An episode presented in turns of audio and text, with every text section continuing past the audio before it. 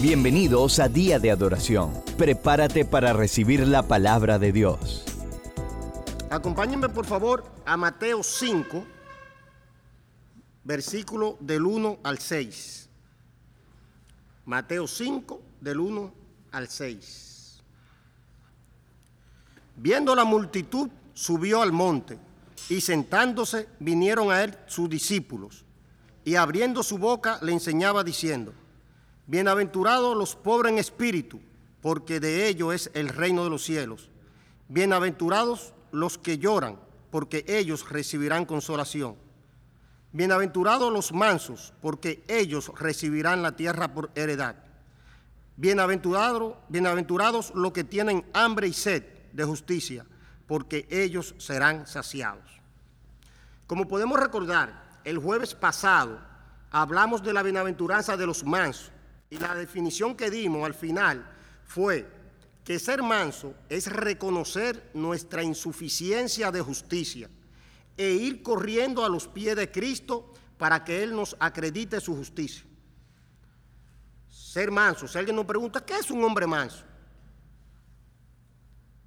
Es reconocer nuestra insuficiencia de justicia, no tenemos ninguna, e ir corriendo a los pies de Cristo para que Él nos acredite su justicia. También estuvimos hablando que el Sermón del Monte es a lo que muchos teólogos han llamado la constitución del ministerio terrenal de nuestro Señor Jesucristo, ya que en este se encuentran todas o casi todo el núcleo de sus enseñanzas. También estuvimos hablando de que las bienaventuranzas trabajan en el creyente como un espejo. Ellas no son leyes que nos dicen, si tú haces esto, serás salvo sino que nos dicen, mírate aquí y, chequea, analiza si tú tienes estas cualidades, porque son las que tiene un verdadero creyente. Habiendo visto este pequeñísimo resumen de la semana pasada, eh, comencemos nuestra bienaventuranza de esta semana. Y hoy estaremos estudiando, como estuvimos leyendo, bienaventurados los que tienen hambre y sed, y sed de justicia, porque ellos serán saciados. Y algo a tomar en cuenta es que esta cuarta bienaventuranza, eh, hay, en esta cuarta bienaventuranza hay un cambio de énfasis. Es decir, que mientras las otras tres son cualidades inherentes ya en la persona, bienaventurado el que llora, el que es pobre en espíritu, el manso. Eh, en esta cuarta bienaventuranza hay un cambio de énfasis. Eh, las otras son pasivas pero esta es una bienaventuranza que, se puede decir de alguna manera que es activa, porque lo que tienen, ya ellos lo tienen, lo que tienen, hambre y sed de justicia.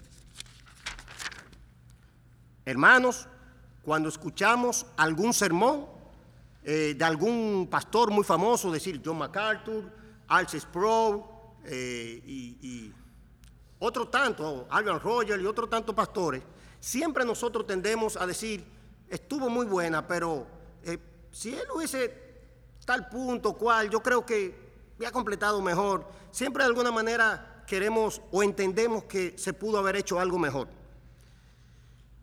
Pero tengamos siempre pendiente que este sermón, este sermón no lo, no lo hizo, no lo dijo cualquiera, este, este sermón está bien en sino que fue expuesto por el más grande predicador de todos los tiempos. Nuestras almas pueden encontrar descanso y aquí no vamos a estar buscando un pudo haber sido mejor. Y tenemos que afinar nuestros oídos y poner mucha atención cuando nuestro Señor nos habla. El monte donde se, predicó esta bienaventuranza con frecuencia ha sido comparado con el monte Oret o el monte Sinaí, que también se le llama así. Este monte Sinaí fue donde nuestro Señor le dio al pueblo de Israel las leyes que iban a regir sus vidas. Estas eran el camino a seguir para vivir sus vidas. Pero, como hemos dicho, Israel fracasó en esto, porque siempre se empeñaba en cumplir la, en cumplir letra de la ley y no en mirar, en no en mirar la letra para a través de ella poder vivir el espíritu de la ley. Israel siempre pensaba, si yo cumplo esto, voy a recibir esto. Y sabemos que la ley es un indicativo. como lo que hablábamos de, de, este espejo. Y aquí en el Sermón del Monte, el Señor Jesucristo nos está diciendo, miren, he venido a enseñarle el espíritu de la ley. Tomen el espíritu de la ley y vivirán. ¿Saben qué? Por eso es que Pablo nos dice en 2 Corintios 3:6, el cual asimismo nos hizo ministro competente de un nuevo pacto, no de la letra, sino del espíritu. ¿Por qué nos dice esto Pablo? Él sigue argumentando, porque la letra mata, más el espíritu vivifica. Y este es el mensaje de Jesús. Esta es, estas bienaventuranzas y en, en esta bienaventuranza y en toda la Biblia. Él nos dice, vive el espíritu de la ley, porque la ley son solo señales que nos llevan a Él. Tenemos que ver la ley y decir, ok, no voy a vivir esa ley, pero ah, detrás de esta ley hay un espíritu, que es lo que el Señor aquí en el Señor de Monte está haciendo, enseñándonos cuál es el espíritu de la ley. Quiero compartir un pequeño comentario sobre esta bienaventuranza del pastor y teólogo John R. W. Stott. Cito, en el canto de la Virgen María, llamado el Magnificat, que podemos encontrar en el libro de Lucas, capítulo 1, del 46 al 56, el, el espiritualmente pobre y el, y el que espiritualmente tiene hambre ya habían sido asociados y se habían declarado benditos a ambos.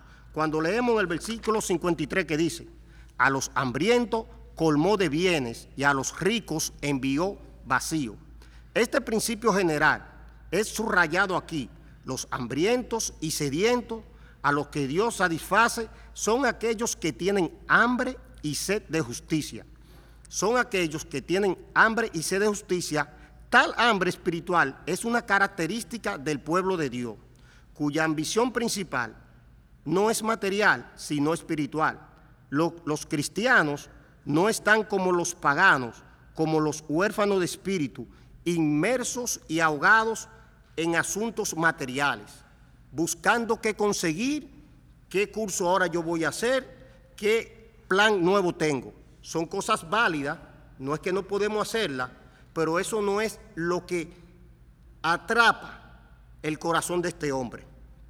Ellos se han propuesto buscar primero el reino de Dios y su justicia Dice, stop, cierro cita. El hombre que se nos describe en el verso 6 no tiene hambre y sed del sueño americano, por el contrario, tiene sed de la justicia que proviene de Dios. Él sabe que solo Jesucristo puede saciar esa hambre y esa sed de justicia. Por favor, acompáñenme a Juan 6, Juan 6, verso 47 al 56. Me, me, lo confirman con un amén, por favor. Por aquí escúcheme, no amén. ok. La escritura dice, de cierto, de cierto os digo, el que cree en mí tiene vida eterna. Yo soy el pan de vida. Vuestros padres comieron el maná en el desierto y murieron. Este es el pan que descendió del cielo para que el, que el para que el que de él come no muera. Yo soy el pan vivo que descendió del cielo. Si alguno comiere de este pan, vivirá para siempre. Y el pan que yo daré es mi carne, la cual yo daré por la vida del mundo.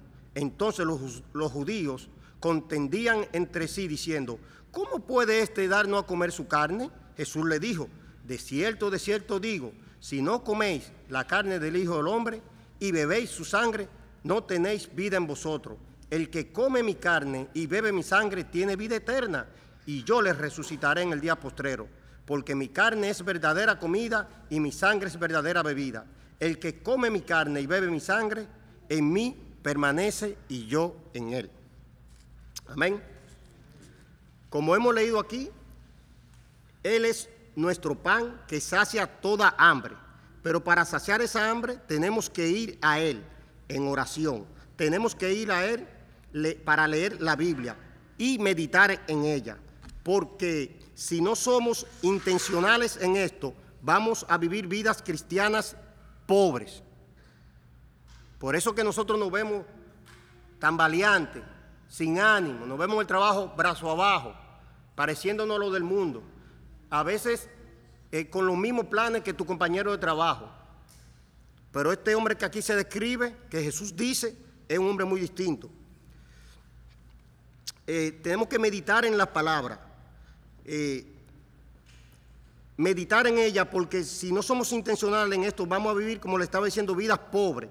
Salvo, sí, porque hemos sido predestinados desde antes de la fundación del mundo. Esto no implica que vayamos a, perder nuestra salvación, pero repito, viviremos, en vez de vivir, como dice la Escritura, de gloria en gloria, viviremos de derrota en derrota. Escucha lo que dice Eclesiastés 2.11, no tienen que ir, yo se lo voy a dictar. Miré yo luego todas las obras que habían hecho mis manos y el trabajo que tomé para hacerlas. Y he aquí, todas eran vanidad y aflicción de espíritu y sin provecho debajo del sol. Salomón nos está diciendo aquí que todo nuestro afán y trabajo en este mundo caído son vanidad y aflicción de espíritu.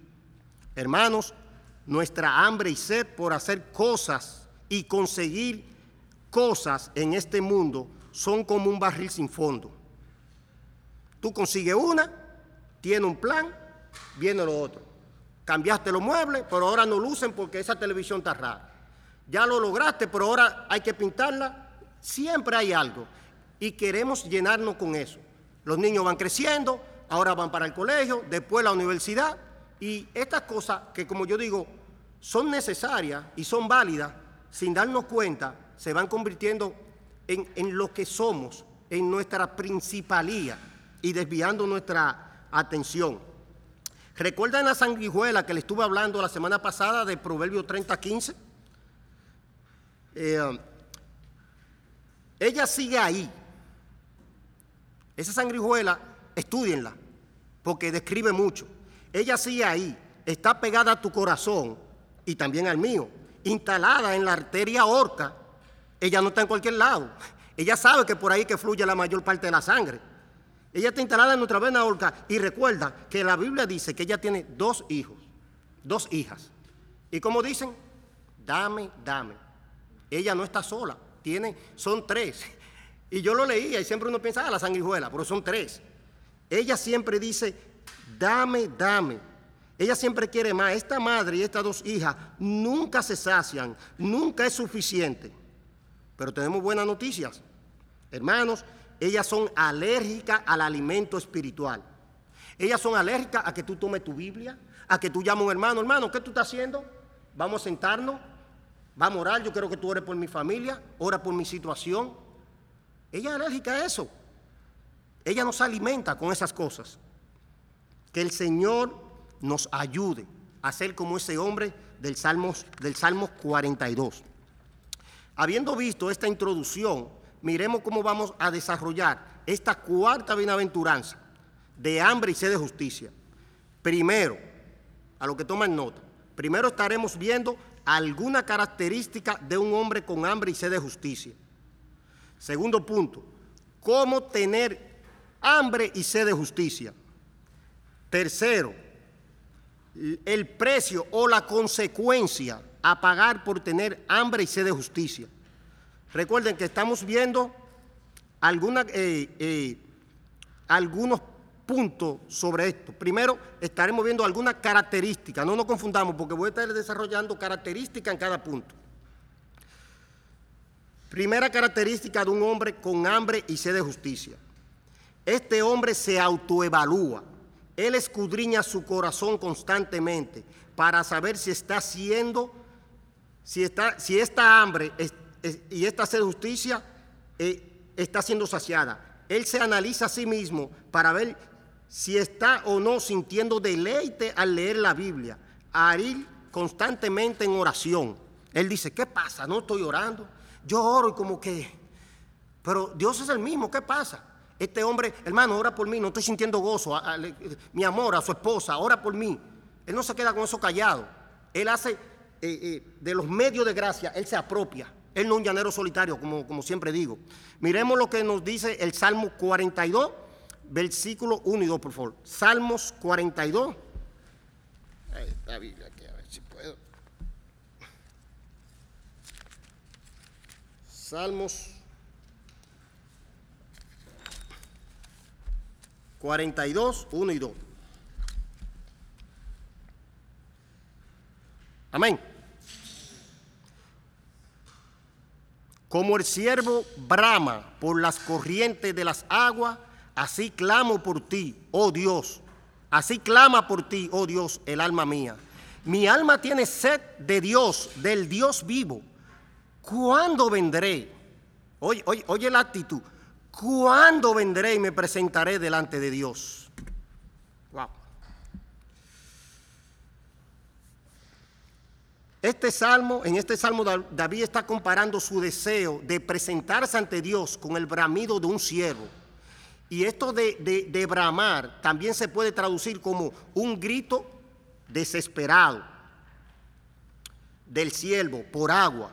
Este bramido, este bramido delata en el siervo un deseo imposible de, de aguantar por agua.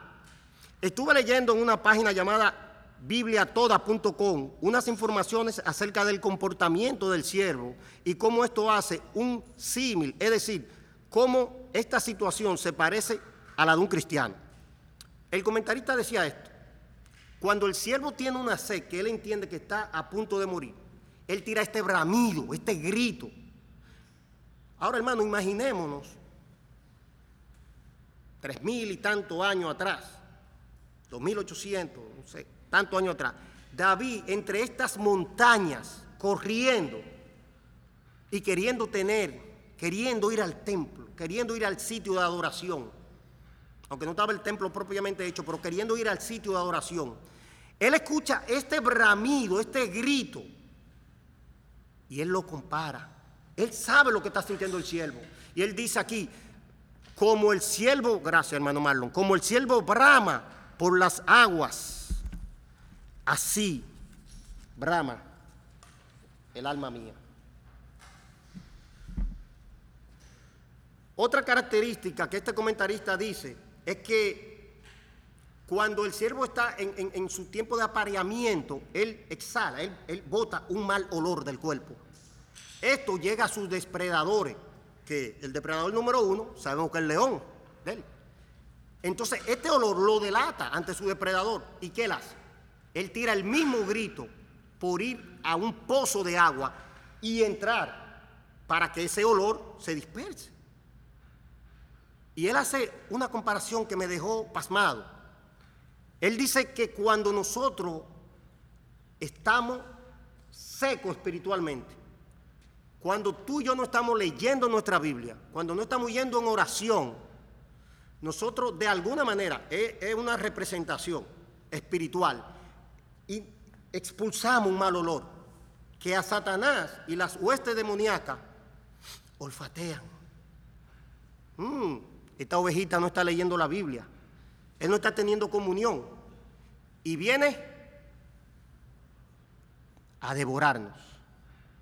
Hermanos, el enemigo de, nuestra, de nuestras almas sabe perfectamente cuando un cristiano está saciando su hambre y sed con las cosas del Espíritu y huye de él. Pero de igual forma, él sabe cuando está siendo lleno con Netflix, Facebook, Instagram o cualquier otra mundanalidad. Y es así, mundanalidad, aunque yo también caigo en eso. A lo que es, vamos a llamarlo como es, mundanalidad. Ponle tú el nombre. No sé. ¿Qué te distrae? ¿Qué te roba tiempo tu relación con Dios? Pero de algo podemos estar seguros, hermano. Es que Él va a atacar. Mira lo que dice 1 Pedro 5.8. Dice que Él como un león rugiente anda buscando a quien devorar. Él anda rugiendo, buscando por devorar un matrimonio. Él quiere destruir un matrimonio, una pareja de novio para hacerla caer en fornicación. ¿A cuál joven o hombre, supuestamente hombre maduro, él va a hacer caer en pornografía? Él es muy astuto. Mi hermano, aunque Satanás no es omnisciente, omniconsciente, él tiene miles o millones de años de experiencia. Él sabe mucho y tiene mucha experiencia Si a él lo fueran a, buscar para una clase de trabajo así, a él se lo dieran rápido, porque él tiene todos los años del mundo de experiencia. Segunda característica de hambre y sed de justicia. Este hombre anhela presentarse ante Dios. Siempre está buscando cómo estar envuelto, ligado a los asuntos de Dios. ¿Recuerdan a Jesús siendo un niño con apenas 12 años lo que dijo en Lucas 2.49? Él dijo, en los negocios de mi Padre me es necesario estar. Nosotros estamos envueltos en todo, menos en los negocios de nuestro Padre. Sí, pero yo vengo los domingos. Ah, con la comida el domingo. Pero tú comes tres veces al día, hermano. Con razón Daniel. ¿Cuántas veces dice que oraba Daniel? Ah, pero la comida sí. Hermano, saca un momentito en tu trabajo y cuando almuerces, no tan solo automáticamente, porque lo hacemos, Padre, gracias por estos alimentos. A veces dice un hermano que, él se despierta, Padre, gracias por estos alimentos, pero es la oración de despertarse, porque andamos en automático. Saca un momento para orar. Saca un momento para compartir con tu hermano. No vea tanto Netflix. No veamos tanto Netflix. Comparte con tu hermano, ven, vamos a lavar el carro. Con la hermana, dime, ¿cómo están los oficios? Una, hermana envejeciente. Hermana, voy para allá a ayudarle con los oficios, hacemos un cafecito. La hermana María hace unos pancitos ahí que me dejó loco. Riquísimo. Hermana María, ¿qué hay que hacer? Prepárame los pancitos, voy para allá a ayudarle.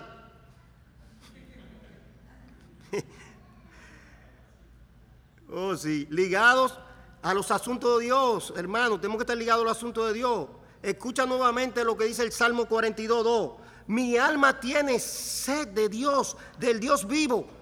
¿Cuándo me presentaré? ¿Cuándo vendré y me presentaré delante de Dios? He aquí. He aquí este hombre. Y, yo lo repito, yo, yo soy muy repetitivo, me dicen. Eh, pero por eso, por eso yo repito, por eso decimos, ah, David es un asesino, un fornicar, David, su mano, Dios no le permitió hacer el templo, porque dijo, no, no, tu mano tiene demasiada sangre, ni te unte, David.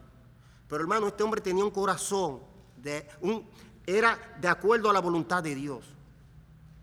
Porque él pecaba, pero inmediatamente lo reconocía, él no escondía pecado, y él clamaba, él sabía dónde ir. Él podía ir a mil sitios, pero él siempre iba a Cristo. ¿Dónde estamos yendo nosotros?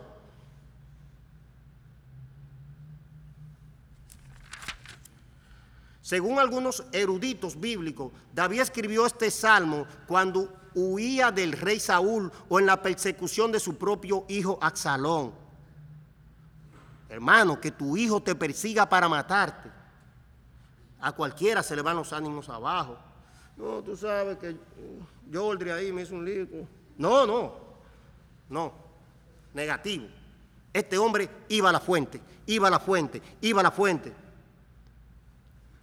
Este salmo, en este salmo podemos notar su desesperación por no poder ir a adorar a Dios. Hermano David no podía ir al lugar de adoración para ofrecer allí sacrificios, ofrenda de paz y holocausto. Y por eso este grito de, desesperación, iglesia, eh, aquilatemos, valoremos el gran beneficio que tenemos hoy en día ya no necesitamos ir al templo a Jerusalén, tampoco ofrecer sacrificio de animales ni ofrenda de paz. ¿Tú sabes por qué? ¿Sabes por qué, hermano? Porque Cristo rompió el velo que nos separaba de la presencia de nuestro Dios. Él fue el último y perfecto sacrificio. Y como dice Juan 1.14, Él vino y habitó con nosotros. Y cuando volvió al Padre nos dijo, no os dejaré huérfanos y nos dejó la tercera persona de la Trinidad, el Espíritu Santo, el cual mora en todos los redimidos por, su sangre. No menospreciemos este privilegio. No echemos las perlas a los cerdos. Si alguien no entendía esta escritura de los más jóvenes, ya entiéndala.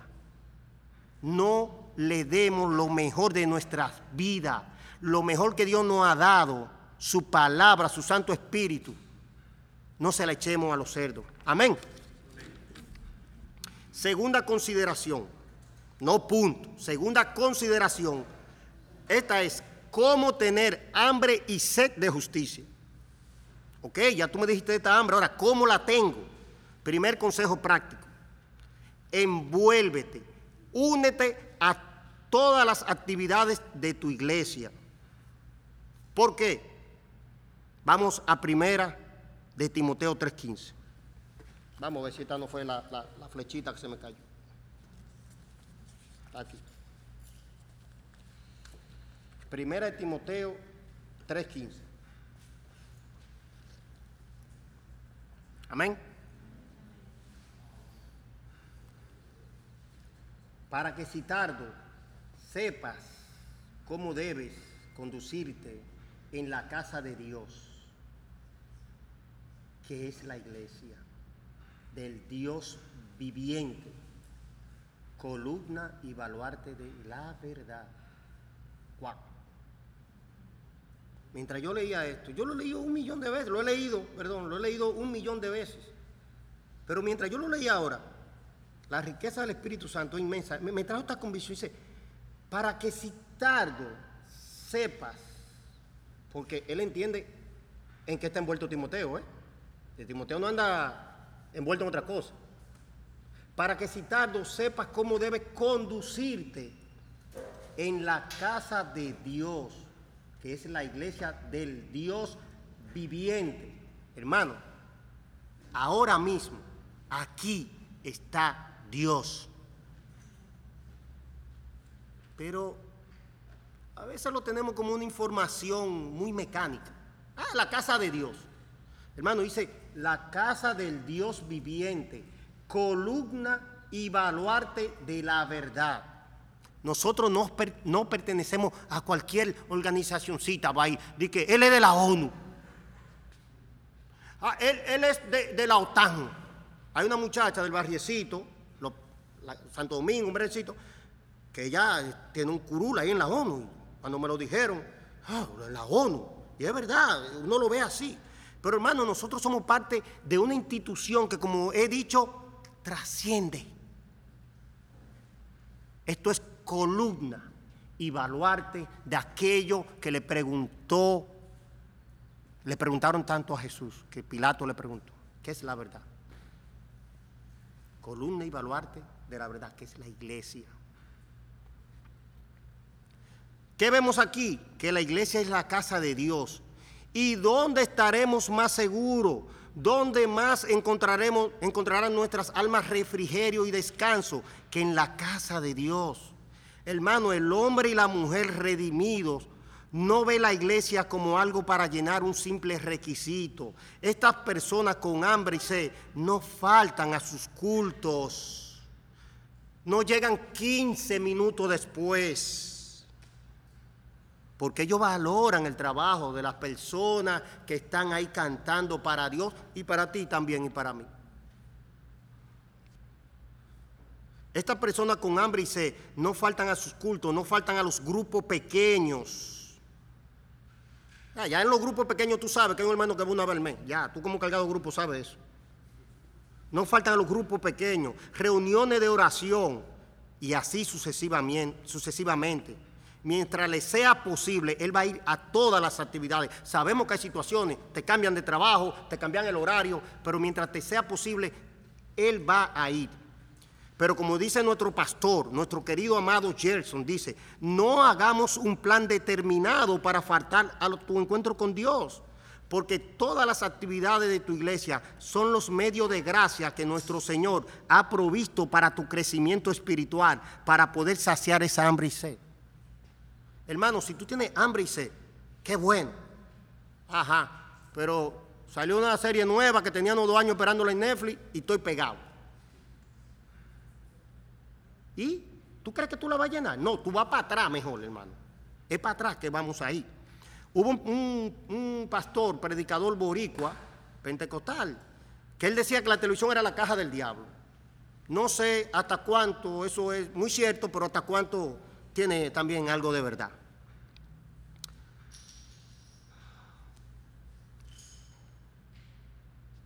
Aún más, el hombre espiritual sabe que sirviendo es bendecido. El hombre espiritual sabe que sirviendo es bendecido. Él ve una oportunidad de saciar esa hambre y esa sed en el servicio a los demás. Él está pendiente, Él siempre está buscando una oportunidad para servir a su Dios. Porque recuerden que Él está consciente que esto no se trata de día de adoración. Esto se trata de su relación personal con Dios. Si hay que mover una silla, Él dice, como Isaías, heme aquí. Vamos a ayudar con los niños, Él dice, heme aquí. Hay un culto de oración, heme aquí, heme aquí. Este hombre está envuelto en todo. ¿En qué ayudo? Díganme, ¿en qué puedo ayudar? Yo estoy listo para ayudar. ¿Sabe por qué él tiene esa actitud, hermano? Porque él entiende que es de provecho espiritual el servir a la casa de Dios. Él sabe que no le está sirviendo al diácono Sebastián cuando lo llama. Él sabe que es a la casa del Dios vivo, columna y baluarte de la verdad. Él está en comunión con sus hermanos en la fe. Estas clases de cristianos son conscientes que están siendo partícipes de algo que trasciende el tiempo y el espacio. Él es un agente cósmico en la mano de Dios. Cada silla que organiza, a cada reunión que asiste, tiene un impacto en la eternidad. Esto no se queda aquí. Jesús dijo, un vasito de agua fresco que tú le des a uno de estos se te va a recompensar. Ah, pues entonces nuestro Dios es un mentiroso. Hermano, cada silla que movemos, cada ayuda que hacemos con los niños. Dije la otra semana que Él paga bueno, ¿verdad? Es una frase muy dominicana. Él la va a pagar, Él lo prometió y eso tiene que traer descanso a nuestras almas. Aunque no lo hacemos buscando eso, lo hacemos porque queremos hacerlo. Pero Él es tan bueno que aparte de eso nos paga. ¿Comprende esto, hermano? Hermana, ¿realmente lo entendemos? Segundo consejo práctico, de cómo saciar tu hambre y sed de justicia. Segundo consejo práctico de cómo saciar tu hambre y sed de justicia. Visualiza tu iglesia como la columna vertebral de tu relación con Dios. Nosotros sabemos lo que le pasó a este actor, el que hizo el primer Superman. Se cayó de un pony, un hombre grandísimo, la columna, más nunca. Hermano, la iglesia es la columna vertebral de tu relación con Dios. Dice la parte B de 1 Timoteo 3:15 que la iglesia es la casa del Dios viviente, columna y baluarte de la, de la verdad. Esta palabra, baluarte, tiene su raíz en el francés antiguo y significa empalizada de defensa queriendo decir que es algo que cuando nos encontramos ahí adentro, estamos siendo protegidos. Algunos sinónimos son bastión, fortaleza, defensa, protección, lugar de refugio. ¿Te acuerdas que Satanás anda como un león? Bien, esto es un lugar de refugio. Un lugar de refugio. Queridos hermanos, amemos estar en nuestra iglesia. Yo lo voy a repetir, porque yo vengo de una escuela. Perdonen, perdonen si me estoy emocionando mucho. Mi esposa y yo nacimos en una iglesia donde si tú faltabas una reunión te estaban llamando y discipulando ahí mismo, sin ñoñería. O te va o te. Aquí la gente falta por, por nada la iglesia, hermano. Yo tengo ya tres años en esta iglesia, hermano. Y estoy viendo el mismo patrón. Ahora es peor después del COVID. Por eso yo he dicho que no tengo eh, de, ser pastor. Eh, me preguntan, ¿tú crees que tú puedes ser pastor? Digo, no, no, no, no, no. Yo creo que tengo otro llamado. Porque qué paciencia tiene otro pastor, Gelson. Gracias, Señor, por su paciencia, por su actitud. No es fácil, hermano. Tercer consejo práctico. Tercer consejo práctico. El cristiano con hambre y sed de justicia, es sensible a la voz de Dios. Y luego de escuchar esa voz, él obedece dicho llamado. Hmm, ah, yo, escuché la voz de Dios. Ajá, y obedeciste. ¿Te recuerda la parábola que hay? Que Jesús dice que, eh, eh, él ya está en el templo dos o tres días antes de su crucifixión y, le vienen con mucho, mucha trampa. Los fariseos, todos se unieron. Y él le dice, ok, ok, ¿qué te parece este, este, este hijo que su padre le dice, ve a la viña? Y él dice, no, no voy. Pero arrepentido le dice, sí, padre, y va y trabaja. Pero ¿qué te parece este, otro que, el padre dice, ve a la viña a trabajar? Y él dice, sí, sí, sí, claro, pero da la vuelta y no va. ¿Cuál está bien? Hasta los fariseos lo dijeron el que fue. ¿Entiende, hermano? Esto es serio. La voz de Dios es seria. Hermano, cuidado si Él deja de llamarnos. Porque, ok, hemos sido predestinados, pero eso nada más lo sabe Dios quiénes son. Yo tengo la seguridad que yo he sido llamado. Pero esa seguridad me va a hacer velar, como dice la palabra. Esa seguridad no me va a llevar a cuidarme, porque eso es lo que nos critican a nosotros, los lo, arminianos. Y el salvo siempre es salvo. No. Los calvinistas entendemos que tenemos que velar. Tenemos que velar. Este es un llamado serio. Él dice, a todos los sedientos, no a alguno, no a lo más alto, no a lo más estudiado y preparado. Él dice, venid a mí todos los que tienen hambre y sed. Porque estos sedientos que describe Isaías, no pensemos ni por un momento que tenían sed de otra cosa. Él dijo, venid a mí. Amado, Dios nos hace este llamado aquí en Isaías para ir a Él a saciar esta sed. Pero aquí en el Sermón del Monte, el mismo que no hace el llamado en Isaías se hace carne. Vino en la segunda persona de la Trinidad y nos dijo, venid a mí, venid a mí. Este es el llamado en toda la Biblia. A un mundo caído y a su pueblo redimido. Es el mismo llamado para los inconversos y para nosotros. Venid a mí, venid a mí. Hace dos mil años, eso grita en los oídos de la humanidad. Jesús le dijo a la mujer samaritana, el que bebe de esta agua que yo daré, no volverá a tenerse jamás. Juan 4:14. Ya entiende por qué tú andas en desasosiego y yo. Yo no me voy a, no me voy a, yo a leer, si no me voy a excluir. Hermano, andamos un desasosiego porque tenemos la vista en otro lado. No estamos escuchando ese llamado. Lo escuchamos, pero no lo estamos obedeciendo. Matrimonio cayendo una y otra vez en los mismos problemas de hace 20 años y ya casi era abuelo. No estamos obedeciendo el llamado, hermano. ¿Recuerdan Apocalipsis 22.1 que estuve hablando la semana pasada? El jueves pasado dice que de donde salía el río de agua viva era del trono del Padre y del Cordero. Mi esposa y yo hablaban hoy, wow, si, si, el Espíritu Santo, si, si los ateos pudieran ver esta perfección que hay de la Biblia, mira cómo Isaías y Apocalipsis son complementarios. Él nos ofrece esta agua, pero esta agua sale del trono del Padre. Y en la eternidad, hermano, nosotros estaremos ahí. Literal. Hermano, piénsalo. Nosotros estaremos ahí y podremos ser como ese siervo. déjame tirarme aquí.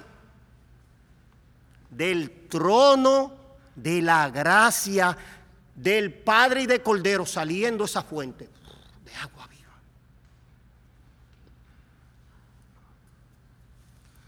Escucha nuevamente Isaías 52, ¿Por qué gastáis el dinero en lo que no es pan y vuestro trabajo en lo que no sacia? Pidámosle a Dios que Él redireccione, escuchaste la palabra, que Él redireccione Tú quieres ir para Hunter, pero coge para... No, es para acá que tienen que ir. Que Él redireccione nuestra hambre y sed. Porque si estamos en la iglesia es porque sabemos que Cristo es suficiente. Yo doy gracias a Dios por ustedes, hermano. Y gracias a Dios porque me tiene aquí. Porque esta es columna y baluarte de la verdad. Si estamos aquí es porque estamos en el lugar correcto. Pero, siempre hay un pero. No dejemos que ese viejo hombre que aún mora en nosotros y las huestes del infierno unan fuerzas para desviar nuestra sed y hambre de justicia a los lugares equivocados. Mis amados, esforcémonos porque como dice Romano 8:37, en todas estas cosas somos más que vencedores por medio de aquel que nos amó. ¿Cómo vamos a triunfar? Porque en medio de estas cosas somos más que vencedores por Jesucristo. Él no acreditó su justicia. Tercera y última observación. Consecuencia por tener hambre y sed de justicia. Consecuencia o resultado de por tener hambre y sed de justicia. De justicia. Ah, yo pienso que uno de los ejemplos más claros e inspiradores de la consecuencia de tener hambre y sed de justicia lo podemos encontrar en la iglesia primitiva del primero y segundo siglo. Estos cristianos, por su sed y hambre de justicia, tuvieron que enfrentarse, perdón, nada más y nada menos que al imperio romano, el imperio militar, político y económico más grande que jamás haya existido.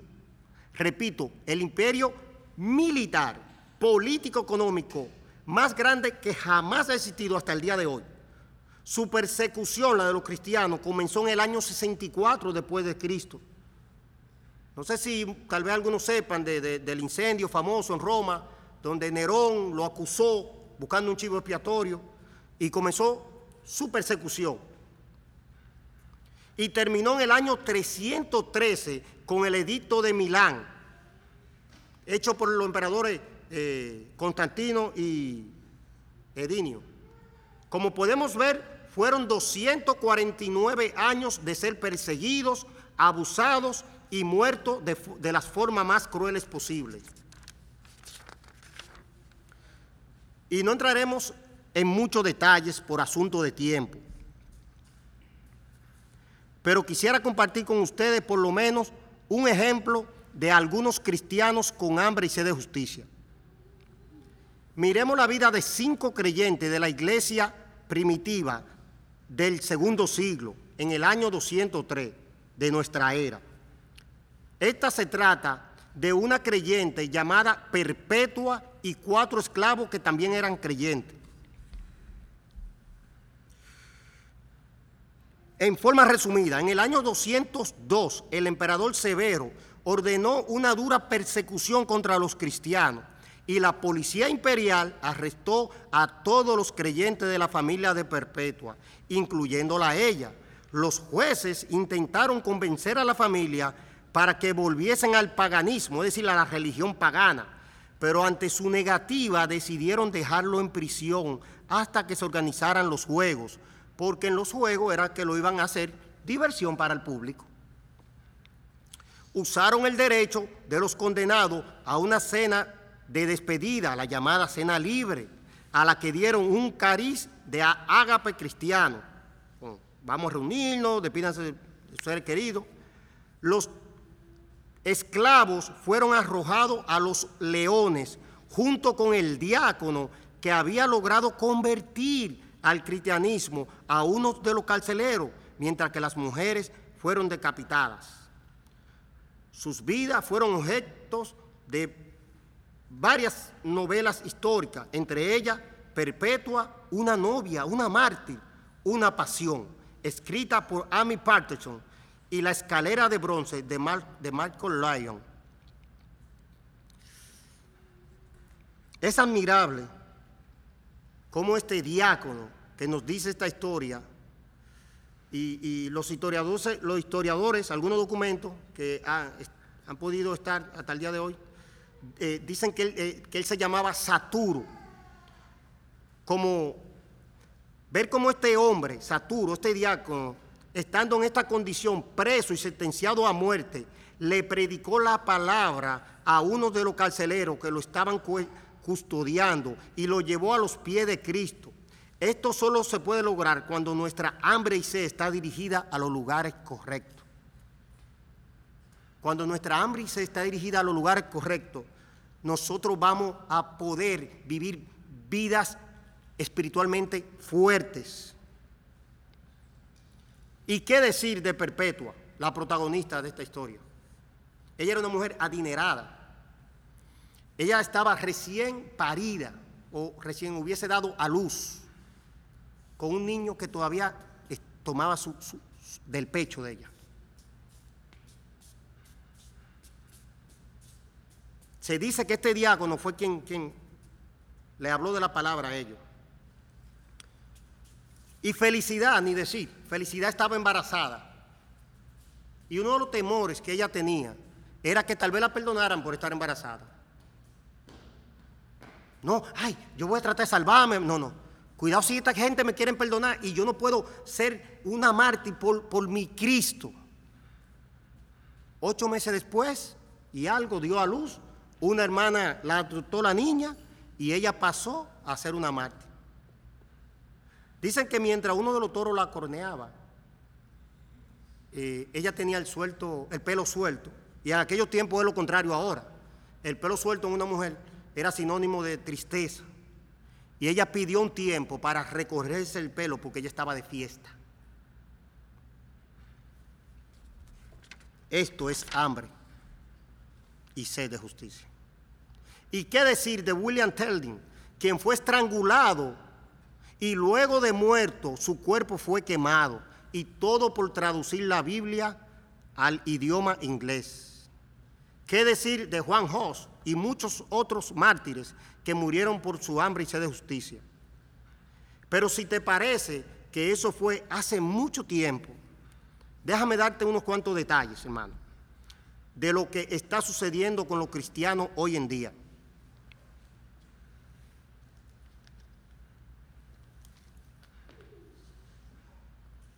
Eso, eso ahora, eso no hace en el 203 ni, en el 1500, cuando lo de Teldin, no.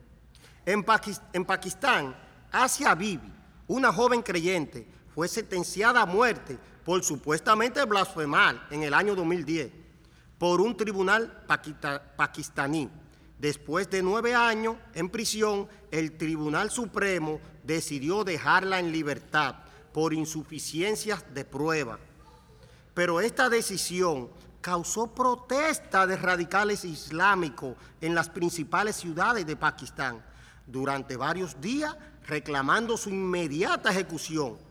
El 3 de noviembre del 2018 se informó de un acuerdo entre los manifestantes y las autoridades, mediante la cual las autoridades no se oponían, no se opondrían, perdón, a revisar el caso para así tratar de llevar a cabo la ejecución de esta joven.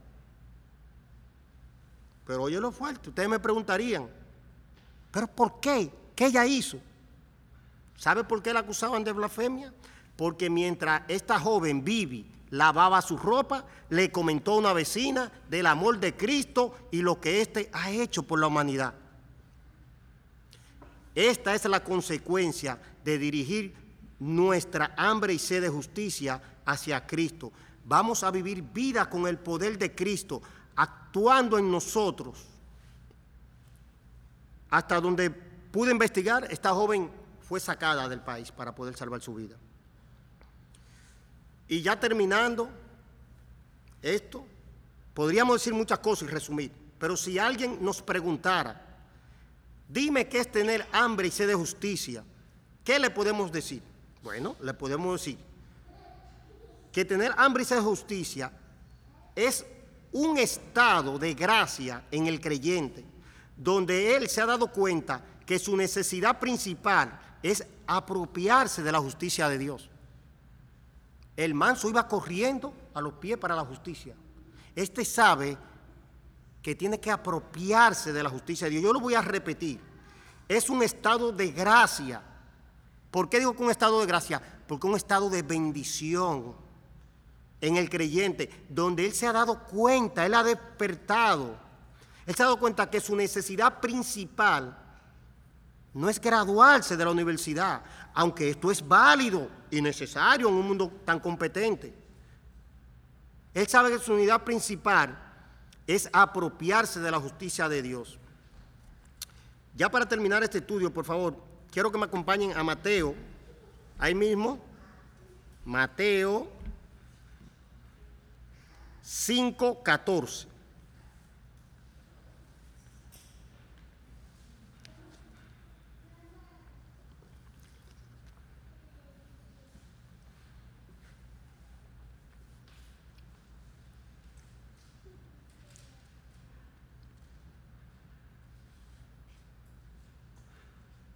Amén.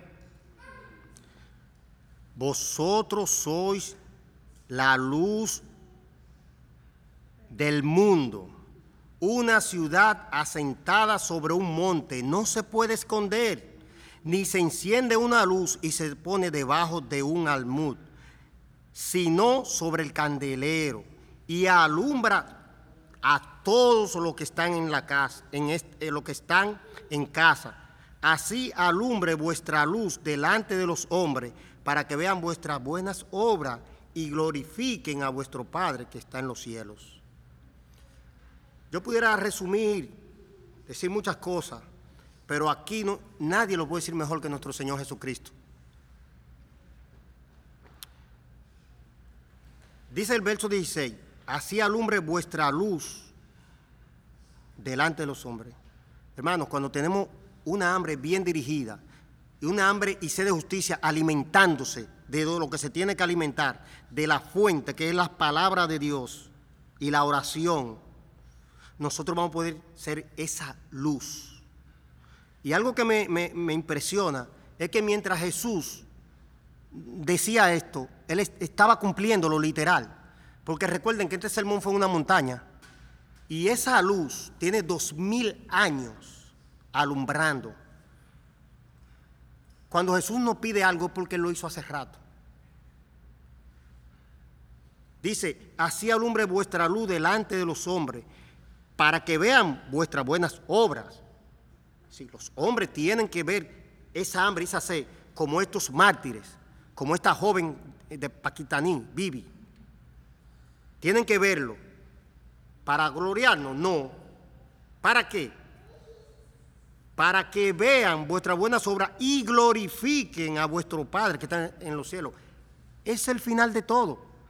Nuestra hambre y sed, nuestra mansedumbre, nuestro deseo de llorar por el pecado. Eh, eh, todas estas cosas son para que nosotros seamos como este espejo del principio. Que cuando la gente nos vea diga, wow, hay algo raro en este joven. Hay algo raro en este, en este hermano. Sabemos que no vamos a ser perfectos. Pero a veces lo tomamos de excusa. La Biblia no dice, ser perfecto como vuestro Padre es perfecto. Y en otro lado dice, eh, no dice que escudriñando las escrituras que podemos ser perfectos. Entonces, esto debe reflejar al mundo, hermano, que el Señor nos ayude. Que de esta noche en adelante, yo he sido retado preparando esto. Porque eso es lo bueno, que esto no es para doble filo. Que, que nosotros meditemos seriamente en esta hambre y sed y que contagiemos a los demás. Y que nosotros podamos tirar esta iglesia para adelante. Que nosotros a veces pensamos en números. Si nosotros estamos haciendo esto, hermano, la gente va a llegar. Y no tan solo por decir en mi iglesia hay 300, 500 gente, no. Porque vamos a ver almas salvadas. Esa es la idea. No es ver, el banco lleno, es ver almas salvadas. Que el Señor nos ayude, hermano. Oremos. Gracias por escucharnos. Para recibir esta y otras enseñanzas, visita diadeadoración.org. Hasta la próxima.